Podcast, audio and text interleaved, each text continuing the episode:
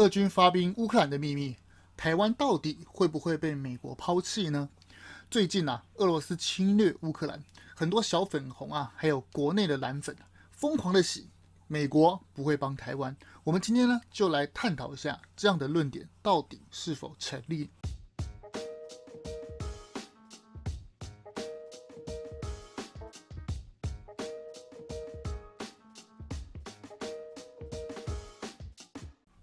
我们一起说真话，事实需要让更多人知道。欢迎收听《荣耀台湾》Podcast。没有无缘无故的爱，更不会有凭空出现的恨。我们之前都说过啊，要知道对方怎么做下一步，首先要知道这个人的动机是什么。先说说战况的转变吧。令谁也想不到的是，目前的战况非常的诡谲多变，空气中弥漫的焦虑、紧张。在紧张的气氛中啊，一个步伐缓缓地登上印着美国白宫徽章的讲台，在全世界记者的追问提问下，显得不慌不忙。还记得当初与前总统川普辩论的时候，那种垂垂老矣的模样，如今神采奕奕，并说了那句非常奇怪的话：“ 美国确定不会出兵乌克兰。”哎。我的英文说得很好吧？哈，好，这是拜登说的。拜登竟然说了一个令全世界都掉到啊下巴掉下来那句话，叫做“美国确定不会出兵援助乌克兰”。还记得当初啊，包括我在内的许多意见领袖啊，都纷纷表示哗然呐。哎呦，奇怪，如果美国啊你不想派兵，那也没必要说出来吧？留着战略模糊，这样不好吗？大家都以为啊，这个拜登老头啊神志不清啊，如今啊。其实战况的转变呢、啊，其实非常的啊细腻诡谲多变。我们就来说一下这个转折点到底在哪里。我们来细说一下，俄国开战前呢、啊，美国一系列的外交动作与布局啊，就不难发现，其实美国打的算盘是这样子的：从国务卿布林肯飞到澳洲、印太地区等，不停的穿梭访问。要知道，他在布林肯在访问的时候，其实是。乌克兰啊，即将遭受大战的前夕啊，这这真的是令人非常觉得奇怪。奇怪，那个俄国都即将要入侵乌克兰，那你这个国务卿竟然不是飞到俄国去谈判，竟然是啊顾你的亚太，顾你的印太地区，这不是很奇怪吗？加上拜登与普丁啊屡次的通电话也没有下文，给外界的感觉就像走个形式。他们两个老人家放下话筒之后，依然对外宣称，俄国将会。开战，而且是逐渐开战。大家还记得吗？美国总统拜登那个时候是讲说什么？哦，下礼拜啊，哦，四十八小时之内啊就会开战，还记得吧？而且啊，还把除了把俄国啊即将开战的日期公诸全世界之外，而且还详细的把俄国怎样进兵的路线告知全世界。比如说什么那张图啊，三路进啊，三路进犯乌克兰那张图，大家都看过那张图吧？对，把好几个，而且啊。美国还把好几个航空母舰的打击群啊放在台海附近，这也令人觉得奇怪。哎，奇怪，台海目前没有战争啊，那为什么不把航空母舰摆到啊乌克兰那个地方？那个地方不是有那个地方不是有黑海吗？为什么不去保护乌克兰呢？很奇怪吧？再加上美国不停地对外放风声说，哎呀，俄国啊几个小时将会拿下基辅，闪电之间啊基辅将会灰飞烟灭等等所有事情。其实啊到现在总结很明显就是。美国在打几个算盘吗？美国的盘算是这样子：你如果不打，指的是俄国；如果俄国不打的话，那我刚好省事，也证明我有出手。你看，我把所有的情报都给你看，预测精准吧？而且我可以把全部的实力跟力量来集中对付中国。你如果开打，我就把你踢出 SWIFT，冻结你俄国所有的海外资产，拒绝世界所有银行对俄国对于你的业务。而且啊，还可以敲一敲啊，如散沙般的欧盟啊，达到敲山震虎的目的。而且可以啊，偷偷的把情报，再加上马斯克的卫星技术，还有非常非常多的刺针飞弹等立即提升战力的所有补给给乌克兰，让你俄罗斯啊啃不下这个拥有四千万人口的乌克兰这个硬骨头。那我呢，还是一样，我又可以保留我所有的实力来对抗中国。随着战事往下。基辅啊，首都基辅受到北约、美国等源源不绝的补给与援助，加上有条不乱的国家战略指导方针，就变成现在的战况。俄军被困在距离基辅约三十公里左右，往前呢就是顽强的人手一把 AK-47 的乌克兰军民，还要提防冷不知道哪里来的袭击啊！就这样，俄国大军被卡在这个三十公里的地方，进退失据，只能靠放出风声啊，说啊我要动用核武啊，说啊我这个时候啊这个。其实我听到这个说放出核武这个消息，其实我真的是感觉到非常的感冒。把动用核武的话都说出来了，不就证明你普丁没招了吗？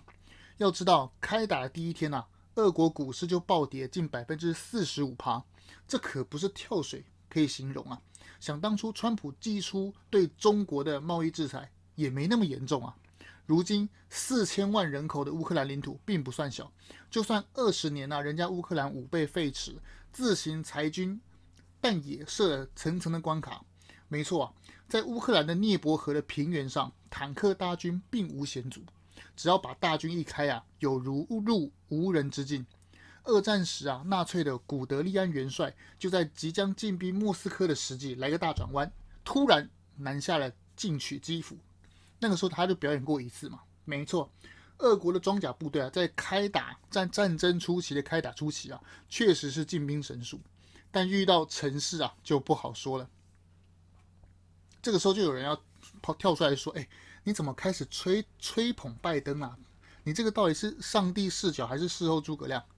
那如果俄国真的吃下所有乌克兰呢？别急别急，之前就有很多人分析嘛，俄国不会打是因为对普丁来说啊，不要打才是最好的策略。就跟暧昧的道理一样嘛。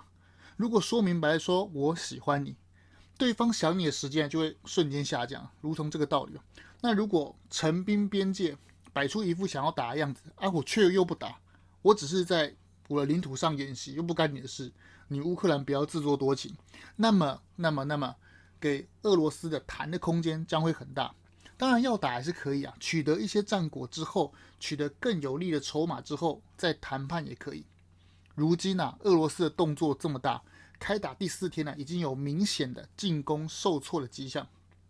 俄国士兵的伤亡数字啊，逐渐增加。而对比欧美啊，让基辅的援助不断提高，真的开打也传递给北约一个消息：我俄罗斯真的是欧洲的威胁。所以今天芬兰啊，大有示威群众要求加入北约。原本川普时代与美国关系不好的北约，就是欧洲了。也开始重视军事，重修对美的关系。对欧洲来说，原本想要在中美的啊摇摆之间，中美不是原来贸易竞赛吗？原本欧洲啊想在中美之间摇摆渔翁得利，还想要跟中国签署什么中欧投资协定，最后还喊卡。但想说啊，好吧，那我既然跟中国的中欧投资协定喊卡了，那我起码还有什么？还有便宜的俄罗斯的天然气北溪二号管线可以用嘛？哎。如今北溪二号管线也被这个普丁这一操作也没了，所以怎么样？欧洲现在变成什么？别无选择，只好靠向美国。美国这个战略啊，让美国在于欧盟的重要性啊，瞬间达到提升。这个时候，全世界才恍然大悟啊，原来拜登那一句“美国不会出兵保护乌克兰”，原来是一个请君入瓮。那个君就是啊，普丁，普丁大帝。哎，普丁大帝的大帝是不是要改名字啊？是不是变成很大的弟弟，而不是那个英呃皇帝那个那个大帝。原来拜登那一句“美国不会出兵保护乌克兰”是一个啊计谋。其中有个细节啊，不知道大家注意到了没有？就是俄军的装甲车上一片一律的啊，用白色的那个油漆啊漆上 Z 字啊。这个漆上 Z 字啊，终究代表是什么意思呢？许多西方啊、美国啊、北约的媒体啊，纷纷表示，这有可能啊，是因为俄国啊跟乌克兰的军队，他们的坦克、军用装备都是相同的俄制装备，因此啊，俄军涂上 Z 字来区分敌我，避免被友军误伤。就是俄国啊，在他自己的坦克上涂上 Z 嘛，避免哎哎这个哎这个是俄国坦克，但是他写有 Z，所以俄国就不会误伤自己的友军。但其实啊，我觉得根本就不是这样。因为如果是为了误伤友军而写涂上 Z 字的话，那乌克兰自己也涂上 Z 字，那不就不会被打了吗？乌克兰的坦克自己涂上 Z 字，哎，嘎吉狼嘎吉狼，自己 这不是就不会被俄军打吗？那其实根本就，我觉得不是这个伎俩啊。那其实的真实的情况到底是什么？真实情况就是啊，俄国其实它的三十三个字母里面其实是没有 Z 字的，所以说穿啊，这个 Z 字啊，根本就不属于俄国的文化的涵盖范围里面。到底这个 Z 字啊，对于西方来说是什么意思呢？我猜测，这个 Z 字啊，就是俄国入侵乌克兰的行动代号，就是这个 Z。作为英文字母啊，最后一个字母就是这个 Z 啊，所代表的含义是最后的意思，也就是说，普丁想要最后一战的意思。最坏的结果是啊，搞不好俄国想要用核弹来弥补战事的不顺，希望不要。我们都知道，通讯与秘密的军事行动分为四个等级嘛，其中最高的 Flash 等级就是这个，它的代码就是这个 Z 字。其中最紧急这个 Flash 这个代码意思中，除了是啊最紧急的最高的行动等级之外，还有别的含义，就是要快的意思。意思就是说，普丁想要发动这场战役，就是要快快速的拿下基辅，在西方跟北约啊还来不及反应的时候，就已经啊彻底吃下整个乌克兰。这个是普丁啊原本的盘算。那第二个含义呢，就是我要最终的跟你决战，甚至不惜用核弹。其实说穿了，希望我觉得，希望我觉得这个这个啊，只是我自己的猜想。其实我我真的要强调，就是我这样讲，并不是说要危言耸听，而是说我们必须要做最坏的打算嘛。这跟我之前预测这个俄国啊，就是他的俄国的军队想要速战，有着密切的相关。不过后面如果俄国想要动用核弹呢，我希望是不要了，却将会是人类的灾难。因为一旦俄国使用核弹的话，那一定会反击嘛。然后就会造成，哎，你打我几颗，我就打你几颗，那就会人类就会啊灭绝，真的是人类社会的最顶级的灾难就是这个。人类顶级的社会灾难就是上层啊吃香喝辣，这些吃香喝辣的统治者为了自己的私欲啊发动战争，结果倒霉的是谁？整个国家的底层民众嘛。距离今天啊，我截稿为止啊，已经传出啊，乌克兰终于点头与普丁谈判。不过地方可能要换在别的地方，因为他们原先谈判的地方想要在白俄罗斯嘛。众所周知啊，白俄罗斯就是什么？就是普丁的啊小弟吧，哈，威士，好吧。当他们可能想要换个第三地吧，比如说像当初川普跟金正恩谈的地方就是新加坡，他们可能要换一个嗯稍微中立一点的国家吧，啊，希望可以谈判有些结果。普丁啊，发动战争遭到世界抵制，让俄国的经济崩盘，甚至被踢出国际金融兑换市场。苦到的是谁？会是普丁苦到吗？当然不是啊！普丁他那么有钱，对不对？一样继续吃香喝辣嘛，怎么会制裁到他？制裁到的是谁？当然是做俄罗斯的小老百姓嘛。那。普丁为什么要这样做？就是让整个国家经济崩溃，让所有的俄国人吃苦呢？那究竟他爽到的是什么？当然是普丁为首的高层爽到嘛。因为发动这场战争，即使最后没有吃下整个乌克兰，他也得到顿涅斯克这个啊顿巴斯这两个啊独立的省份，他是不是也得到这两个地盘？他就可以有一个借口嘛，他就可以找到下一个二十年执政的借口。他的借口就是什么？因为我拿下以前苏联的土地。我恢复了斯拉夫啊光荣的 光荣至上的啊荣光，所以他就可以继续执政下一个二十年。大家都知道，普丁其实已经在俄国执政啊，可能有二十年了吧。他就是怎样？他就是啊，总理当一当，再换总统当；总统当一当呢，再换总理当。这个 KGB 出身的人真的是非常的会玩弄权术啊。在俄国国内里面啊，所谓的反对党、在野党，其实已经嗯，好吧，等于没有一样哈。这个看起来啊，就是因为我拿下以前苏联的土地啊，恢复斯拉夫人的光荣传统，这个看起来很白痴的借口啊。带入到我们台湾的处境呢，大家是不是有一种似曾相识的感觉？我念给大家听呢。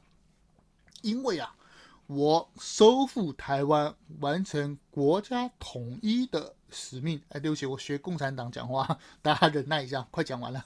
所以呢，我可以继续执政到 forever。至于是谁说的，我想大家都知道嘛，对不对？很多人猜测啊，那个习近平想要终身执政的目的就是什么？就是拿下台湾嘛。很多人其实，其实共产党真的是很奇怪，就是谎话说一百遍，谎话说一百遍也不会变成真话。实际控制台湾就不是你中国嘛。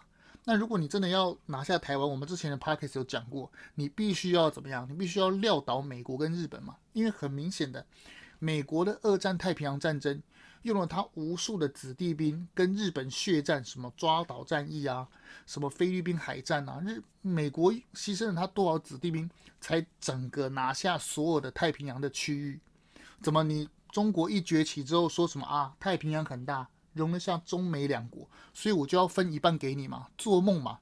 拜托，一个黑帮老大，特别是这个地球上拳头最大的这个号称世界警察，这个超级第一流氓。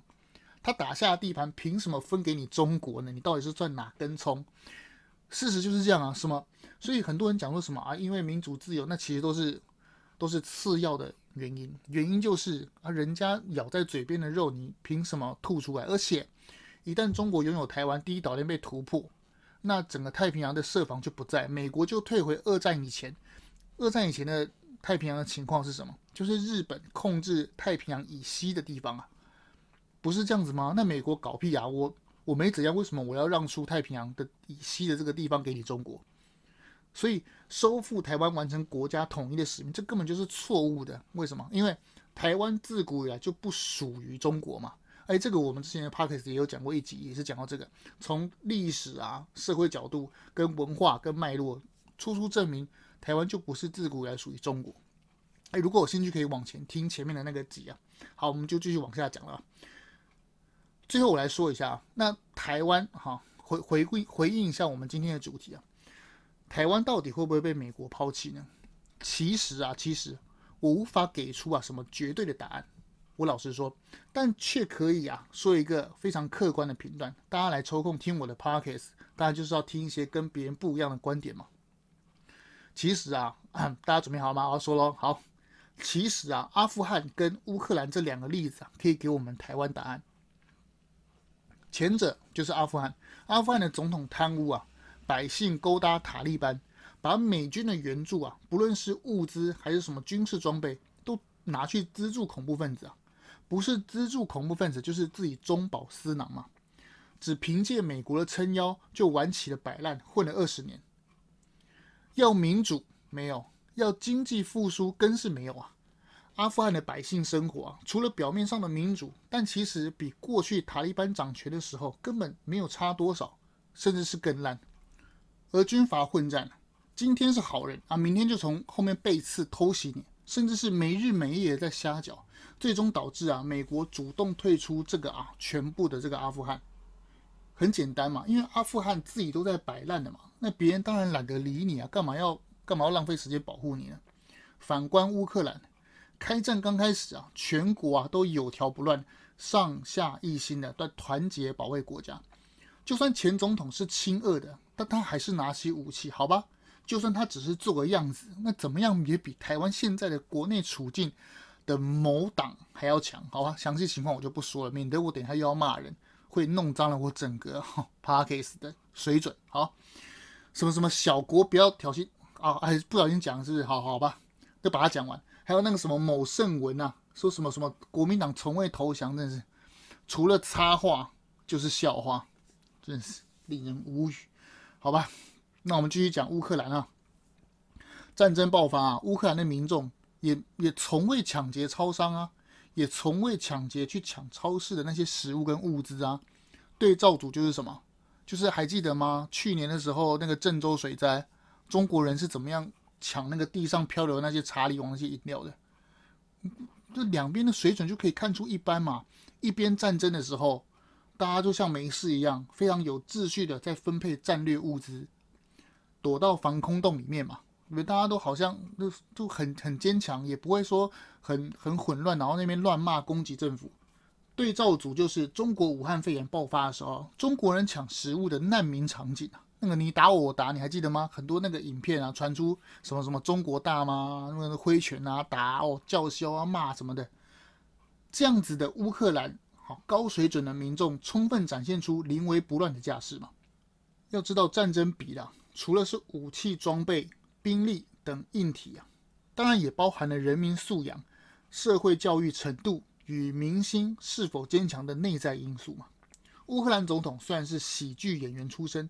但并不糊涂嘛，而开战发表的演说并未埋怨西方，而是一种哀兵策略的成功奏效，使世界源源不绝的物资啊援助进入基辅，所谓天助自助，我想这次乌克兰完美的诠释这四个字的含义。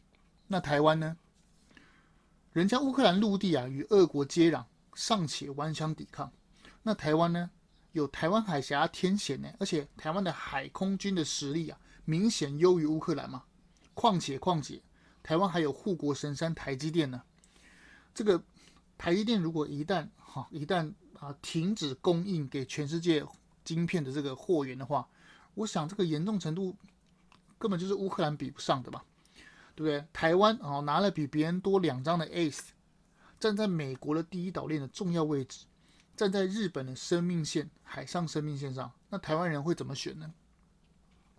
是要选择强化国防实力，保护我们优秀的产业，增进心防啊，不要被利诱，就说啊，不要因为别人利诱你啊，就帮别人外宣，而且不要帮别人说一些谎话跟谣言，还是要高枕无忧，继续与敌人。偷来暗去，只为了得到中共的蝇头小利。我想啊，大家都知道答案了。愿所有人类都能和平、自由，得到该有的尊重与尊严。说真话需要勇气，让我们来一起荣耀台湾。说真话，让台湾这个社会更美好。欢迎您订阅本频道，荣耀台湾。我们下次见哦。